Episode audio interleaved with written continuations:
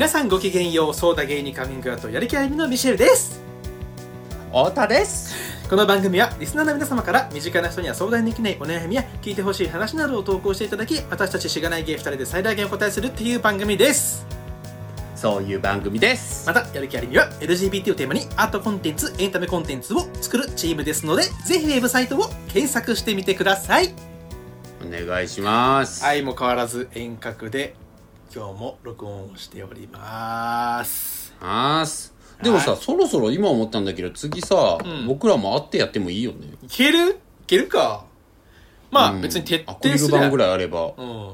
うん徹マスク。底すれだしもうだってさもうこの状況だったらウィズコロナでやってく状態じゃんマジで、まあねもう普通になんかね下手したら対面2年後とかになるよね。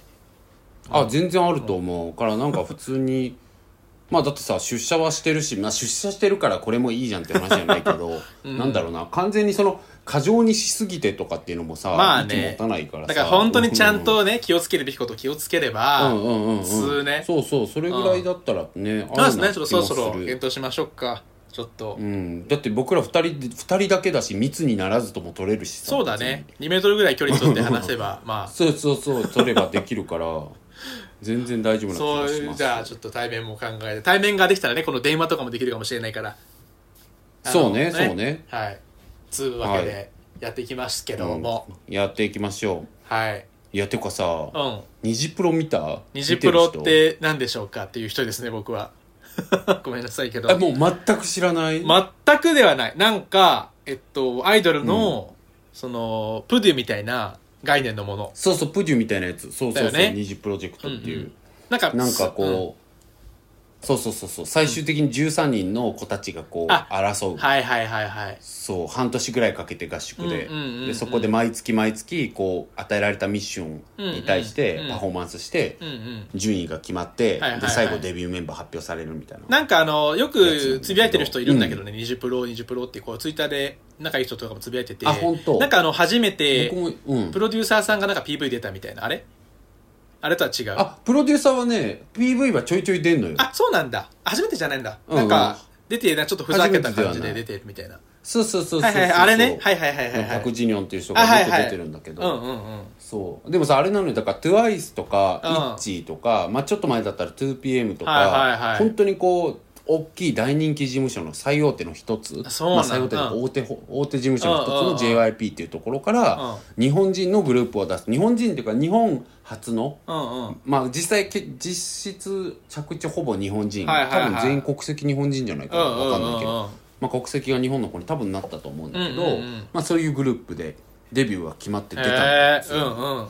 でまあさなんかこれまでのグループが売れてるからなんだけども、はいはい。やっぱり世界的にきあの期待感が強くて、うんうん。K p o p のアーティストの中で、うん。24時間以内にね、うん。再生された回数がうん。歴代で3位なんだって、すごいね。だって k p だ o p すごくて本当にだかうん。ら、あそうそう。だからうん。ブラックピンクとか TWICE とかよりも上なんだえでもそれはさ、うん。それぐらいだから JYP が新しいグループ出してきたぞってなってみんな期待して見てるから、うんうんうんうん彼女たちの実力以上の部分も絶対あるんだけどまあこれからだよねそこらそうそうそうそう、でもとはいえ3位っていうのはすすごいらしい。ごいね。うんうんそうそうそう、へー。だからこっからねなんか今回そのプレデビューって言ってその番組内で、うん。あの出たうん。パフォーマンス、やったパフォーマンスの曲を、うん。えっとデビュー曲プレデビュー曲として今回出したから、はいはい。こっからまた多分何ヶ月後かにデビュー曲っていうので出してくるからまだ社会に全く出てない曲が、うんうんうんそれがどういうパフォーマンスかとかがね、うんうん。気になるなーって感じ。なんかいいねその日本の子もいさそういうふうにしてこう、うん。韓国の子もいて多分台湾の子とかもいるんでしょ？その全体のグループで見たら。多分。いやそれがね、うん。ニジうんニジプロはほとんど今さっき言ったけど日本人だけプロはね？はいはいはいはい。そうそうそうそうでもなんかアイドル全体まあ20っていうグループなんだけど、う、うん。そのアイドル全体でいくとさ、うん。結構いろんななんか国籍の子いるなと思って。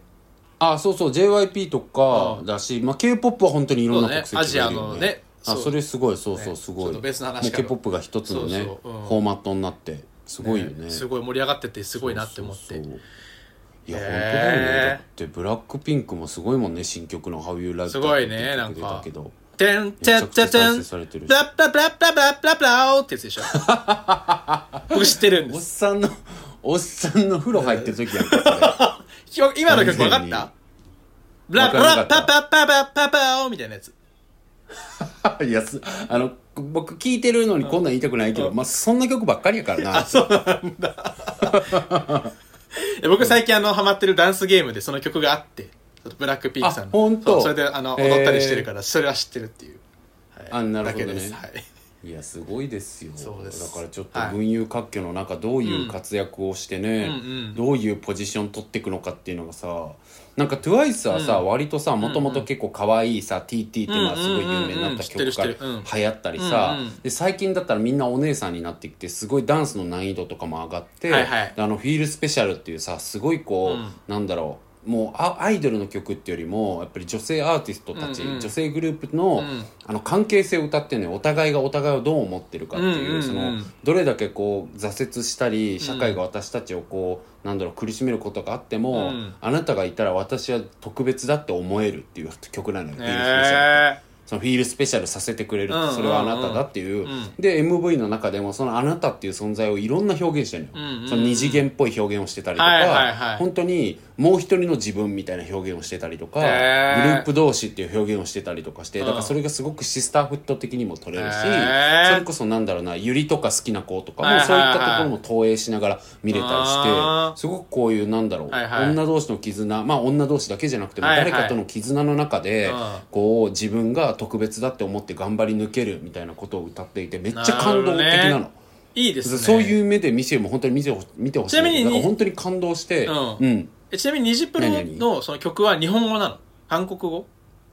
日本語なの？でもね、うん。ここからどうしていくのかもああまあねまあね。うんそれは分かんない。ね。でもまあすうんうん世界に向けていくんだもんね。だって一応。あそうそうそう、そうでもなんかやっぱりさとはいえ k p o p って基本的に韓国語であんなに売れてるから、ね。言語の問題ではないっていうのはね、うん。あるのかもなとは思ったりするけど、まあでも k p o p 特有のラップに乗せた時かっこいいとか言語ごとの特徴だったりするから、まあねね。そこら辺はどうなんのかなとかはあるけどまあそこら辺はどう出てくるかちょっとそれこそ本当楽しみだなちょっと感じないんだけどさ。ね。僕もちょっとうんそうです。曲だ曲ぐらいチェックしてみようかなって思いました今。いや聞いてみて、うん。だから TWICE はそんな感じなのね、で最近の最新シングルはなんか結構伸び悩んでるけど言ってももうだいぶ聞かれてるその「うんうん。モエンモア」ってやつもかっこいい感じなの。すごい大人の成熟した TWICE だからできるなって感じで,、うん。でそれの妹分として出てるそのイッチーっていうグループは、今度はさ本当にこうなんだろう世界的にそういう動きあるけどさ、私は私でいいんだみたいな、そのなんだろう誰かになりたいじゃなくて私は私になりたいっていう「うんうんうん。わなび」っていう新曲もそういう歌詞をテーマにしててさ、うんうんうん。なんかもううるせえともうほっとけみたいな私たちを消費すんなみたいなあメッセージをしてて、でうんうん。一番こう顔になってるような女の子とかもすごいキリッとしたかっこいいさ、へー。イエジっていうまあ顔ってかみんなすごい子たちなんだけど、うん。ジっていうすっごいキリッと象徴的なさいやいいね。こう媚び媚び売らない感じなあのーそれがでそれがすごい受けてんの、それがすごい受けるよ受けるのがいいよねいやいいよ、うん。なんかめっちゃかっこいいしね。グーの音も出ないぐらい単純にサウンドもダンスとかもかっこよくてへそれがもうめっちゃメッセージ性も強いしさ。いいですね。で1は1でそういう感じなんだろうな。イケイケなというか、うん。うんなんかこう誰かとかじゃなくて私は私として今後も輝くっていう,、うん。こうメッセージとともにまあ3曲まあほぼそれを軸にやってきてるけれども、うんうん。まあ、細かくは違いがあっても、ん。なんかこっからさどうこういつまでそういう路線でやるのかなとかもあるじゃん、うんうんうんうん。一方で。っていうのもあるし、まあ、みんな10代で若いから、まあ、今はそれでいけるけどみたいな、うん。うんうんでかつそこに今度は20っていうさ女の子たちで言ったら本当に TWICE120 ってきてるから、うんうん。どういう路線で行くのかっていうのもすごい気になるわけ。見どころなわけですね。うん、結構見どころじゃん。だって今の本当に若い10代の価値観みたいなのをがっつり乗せてんこ盛りで乗せてるイッと本当にこうずっといわゆる生徒アイドルの可愛い曲をやってきて、うん。その延長線上で大人なことができてる TWICE と、うん。でも20っていうのは年代で言うとイッチーとかと同じぐらいの年代だけど、どういう路線で行くんだろうみたいな。日本で出てきたグループだからまた違うメッセージなのかなとかさ、まあそこら辺もあって、うん。で一旦そのプレデビュー曲は本当にとにかく可愛い曲なの、なんかあなたの笑顔で私も笑顔になるよみたいな感じの曲だしまあアイドルらしい曲なの。そうそうそう、うんそうそうあそういうのいいじゃん、うん。でも本当にそのデビュー曲ってなった時どういう路線なのかなみたいな、うんだってブラックピンクとかもさ、うん。結構エバーグローっていうどう見てもこうバッティングさせに来てる若いグループとかあんのよ、うんうんうん。でそこもすごい人気になってるしウリムって大きい事務所が、うんうんうん。中国だから金持っててそこは事務所が、いはいはい。そうそうみたいな感じでさ結構本当に群雄割拠なのよ。すごいね。そんな中で20がどう出てくるかっていうのは本当にね、楽しみ。急に 急にブラックピンクじゃんみたいになっても笑うしね。すごいないだろうけどすごい白熱して太田さん8分ぐらいこれ喋ってるんだけど。えこれ k p o p の番組じゃなかったの？もう白歴史の時間ないじゃんもう。違ったの？いやでもいいですよいいです。ちょっと新たなね僕もちょっと新たな視点を開拓してみたいなと思いましたよ今の話熱い話聞いて、本当ですか、うん。全然思ってないけど。思ってるよ。ちょっと YouTube で。まあでもうんフィールスペシャルはまず聞いてみて。やっぱり本当に曲としてもかっこいいし、そうそう。なんかその直後にそのセンターだったあの曲のセンターだったミナっていう子が、はいはい。その体調崩して休んだのよ、うんうんうん。だからその直前にできた曲で、本当にダンスも9人で作ってたものが、なんだろうな9人の絆の曲だったけどやっぱセンターのみんなが抜けて悲しかったけどもでも抜けたからこそ頑張ってる8人そしてあの曲みたいなこうさなるほその運命的な重なりもあっていろいろあるんだよねそうそうそう。曲だけじゃなくてそうあんのうん。よそのなんかみんなが抜けてる穴を8人が必死にこう穴と思わせまいとさ、うんうんうん。ダンスのフォーメーションも変えてさ、歌うんだけどもう本当にみんなに対して歌ってるように聞こえる部分があったりさそうやって聞いてるとなんかそうそうそう。やりやりたくなっちゃうね自分もね。いやそっちかい。太田さんやりたくなるなるなるよ。太田さんなるなる動画上げてたいやなんかありました。それあれ、うん。あれすごいよかよかったです。いあれ面白いでしょ、うん。あれちょっといいなと思って。やあれはすごいところは僕全く興味ないのに分かるってなったところなんですよね、分かってなったんかい。うん。どうやってなるんでだよ。なんかイメージイメージね。あ本当に？いやいいですね。ぜひ皆さん、はい僕のツイッター見てください。変なね、ダンス動画上げてるんで。そうですね。はい。はい、そんなところでお手ちょっとミシェご投稿ミシェルのせいで長くなっちゃったな。なんでだよ。ちょっと合図すいません本当に気になっちゃってごめんなさい。はんすうん。みません。いやいや僕のせいです。ラパッパとか言って反省しますうんごめんなさい本当。ラッパックピンクさんはトゥントゥントゥントゥルトゥントゥントゥンだよ新曲は。え？それが面白いのに。トゥ何ントゥルトゥントゥントゥルトゥントゥンっていうやつがあそんなん新曲の方は。ブラックピンク、はいはいそれがいいんだよ。トゥントゥントゥントゥントゥントゥンね聞いときます。わうんうん。かりました。いやもう終わらせようとしてるじゃん。じゃあ今週も皆さんありがとうございました。ありがとうございました。違うねで東京都。違う本当に。東京都在住の。はい、はい。お願いします。はい、それでは今週の投稿です。えーはい。東京都在住、おっさんラブさん、24歳。はいえー太田さん、ミシェウさん、はじめまして。いつも番組を楽しく聞かせていただいています。ありがとうございま。すお二人がマイクの前で音が割れてしまうほど爆笑してしまうところがハッピー感満載で大好きです。ありがとうございますえー今日お二人にご相談したいのは年の差恋愛についてです、えー悩みというほどではないかもしれませんが他の人の考えや経験を知りたくて投稿させていただきます、私は24歳ゲイですえー小さい頃から男性が好きと自覚していて家族や友人にもオープンにしています。男性の中でも年上の方が好きでこれまでに付き合った男性は全て年上です。これまでの人生で同年代の方とはデートすらしたことないほど年上にしか目がいきません。うんいるよねそういう人。人によりますが年齢でいうと50くらいまでは射程範囲内です、えー年上の男性の魅力はダンディーかっこヒゲが似合う、えー精神的安定経済的安定人生の先輩として話が面白いなどです。えーこれは私が友達みたいに一緒にいて心地がいいだけの恋愛よりも一緒に過ごす時間が成長につながるような恋愛を好む傾向にあるのだと思います。うん。えついこの間まで半年ほど付き合った38歳の彼氏がいました彼は仕事命の人生を歩んできており経済力もあるしおしゃれだし私の理想の男性像に近い方でした。うん。大人のゲイの中にはそれなりのキャリアを積んできているのに独身なのでお金には困っていない人も多いように思います。え正直に言うとそんな経済的に安定した人と付き合って半分紐みたいになるのも悪くないなぁと思うか自分も過去にはいましたえーしかし実際に付き合ってみるとこの14歳という差は顕著に現れ例えば買い物や食事の際には入る店のタイプが違ったり住んでいる家の規模も違ったりと面を食らってしまう場面もしばしば。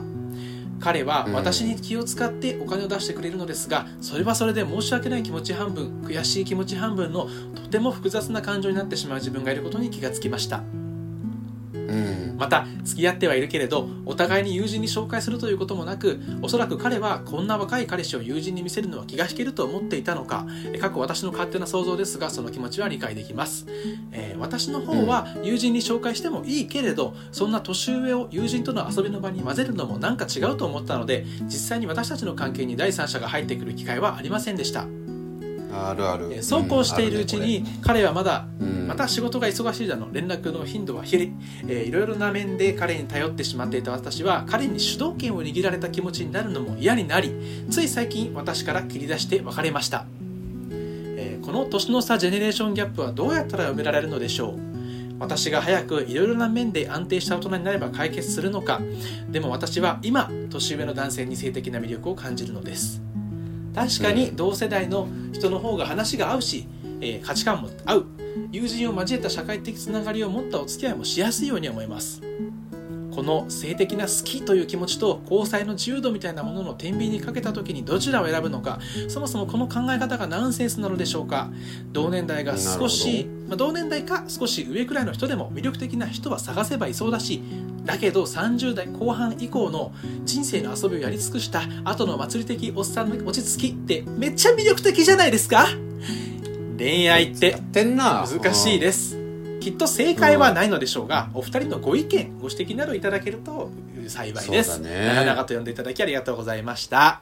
いえいえとんでもないです。すすごいわかりやすかったです。ねわかりやすい文章でありがとうございます、ねよくわかりました、うんはい。じゃあ僕から あの本当にあの、はいミシェルさんのせいであの、はい。K-POP の話が長くそう。ですねなっちゃったので僕 あのの私が責任だそうなので、はい、あのあ本当にうん。はい、じゃああの お父さん読んでいただいていいですか、はい、はい、はい、じゃあ私すいません、はい。本当に皆さん行きたいと思います。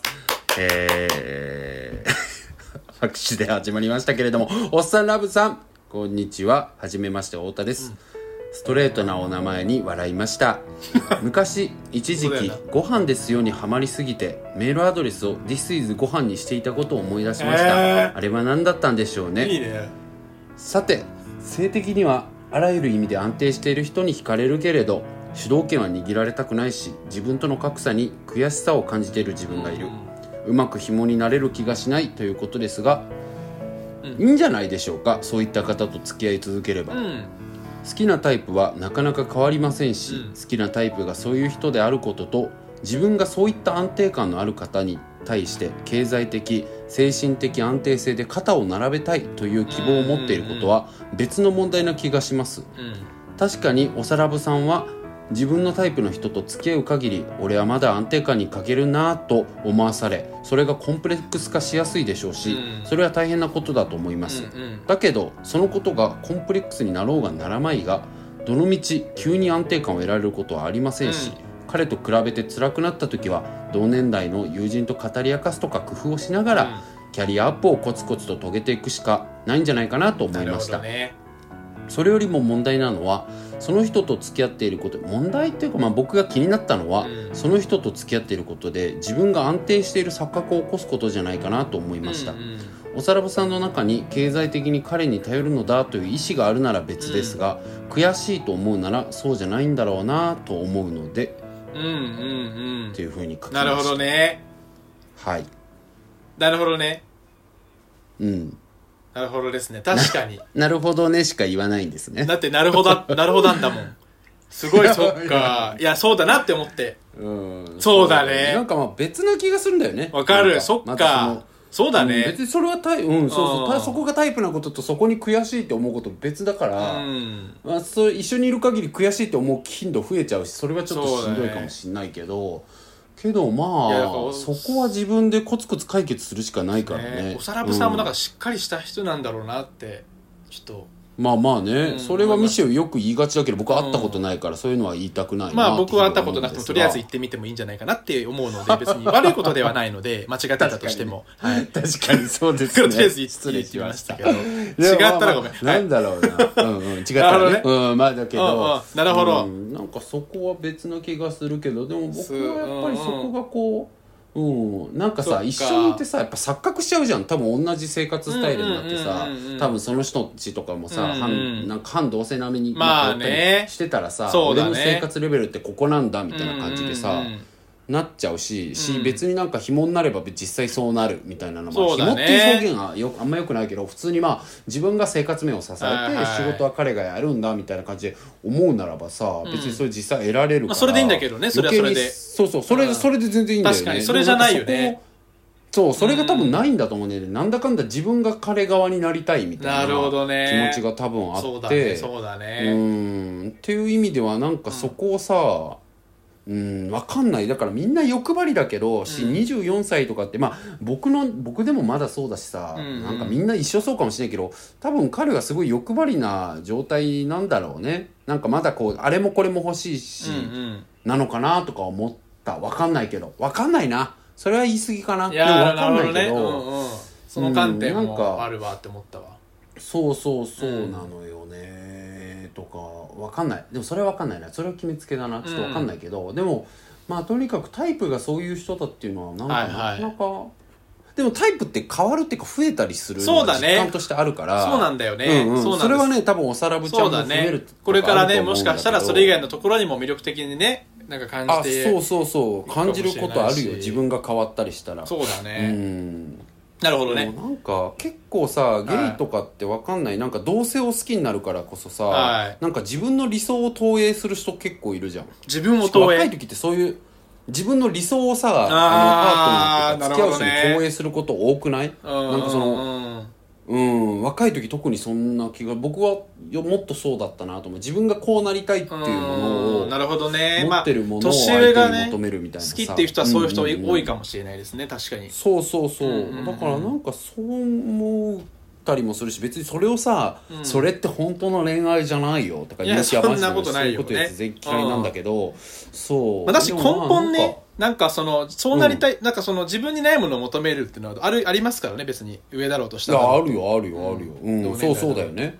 あそれはすごいあるから。ねいいと思うんだけどでもなんかそう錯覚が起きやすい気ははいはいはい。するよな、なるほどね、うん。ちょっと一旦僕のお手紙いきますかそのはい後ちょっと。そうですね。お願いします。はい、全部語られちゃいそうだなと思ってちょっと先にお手紙言っておかないと。危ねえぜ。うぜえさあ、えー僕のお願いします。おっさんラブさんへ、はい。うん、えーおっさんラブさんの言う通り正解はないと思います。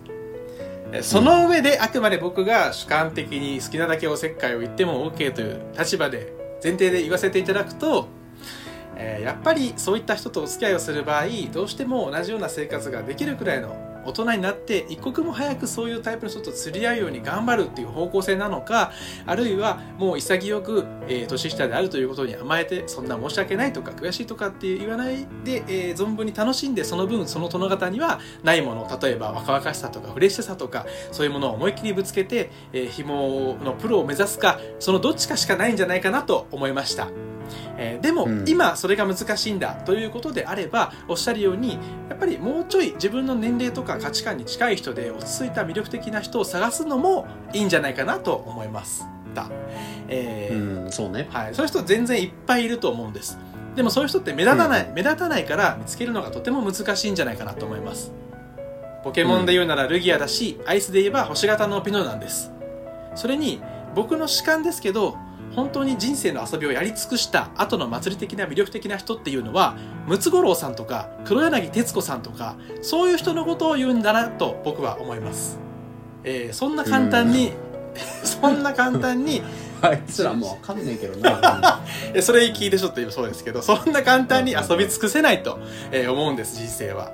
えもちろん単純に遊ぶとか好きなことを追求するとかみたいなことをやめて静かに落ち着いた生活にシフトしたえそういう人の魅力がわかるしそれはそれで素敵だと思うんですけれども、まあ、ただただ落ち着いているイコール酸いも甘いも知ってきた人であるとも限らなくて、まあ、そういうふりをしている人だけしているってだけの人もまあ少なからずいるんじゃないかなと、は。い、思うんですね。うん。何が言いたいかというとなんかそうただうん。例えばただ若さだけを求めてるだけの人みたいなのもその中にはいっぱいいる気がしていてでそういう人って、うん。多分おっさんラブさんは好きじゃないと思うんですけどあまりにこう年上とかそれが素敵だっていうところを意識しすぎると盲目的になってしまってそういう人たちに対してなんか魅力を感じてしまってたりとかあそうなんですよね。だからその、まあそれあるね。本当におっさんラブさんにとって魅力的な人がもしかしたら近くに思いのほかいたりするかもしれないのになんか実は違うけどなんかなんとなくそういうふうに見えちゃう人たちに目がいっちゃって本当にいい人っていうのを見逃しちゃったりとか、そういうこともありえそうだなとちょっと聞いていて思いました。なのであんまりこうね。タイプはこうタイプはこうタイプはこうって行き過ぎないようにしたら何か変わるんじゃないかなって思いましたえーちなみに僕の両親も23歳差で年の差婚なんで年の差カップル大好きです、えー以上です。なるほどね。はい。確かにねなんかそうやってさ、うん。自分を定義しすることでそこにこうなんかうん飲み込まれてくってあるよね、そうなんです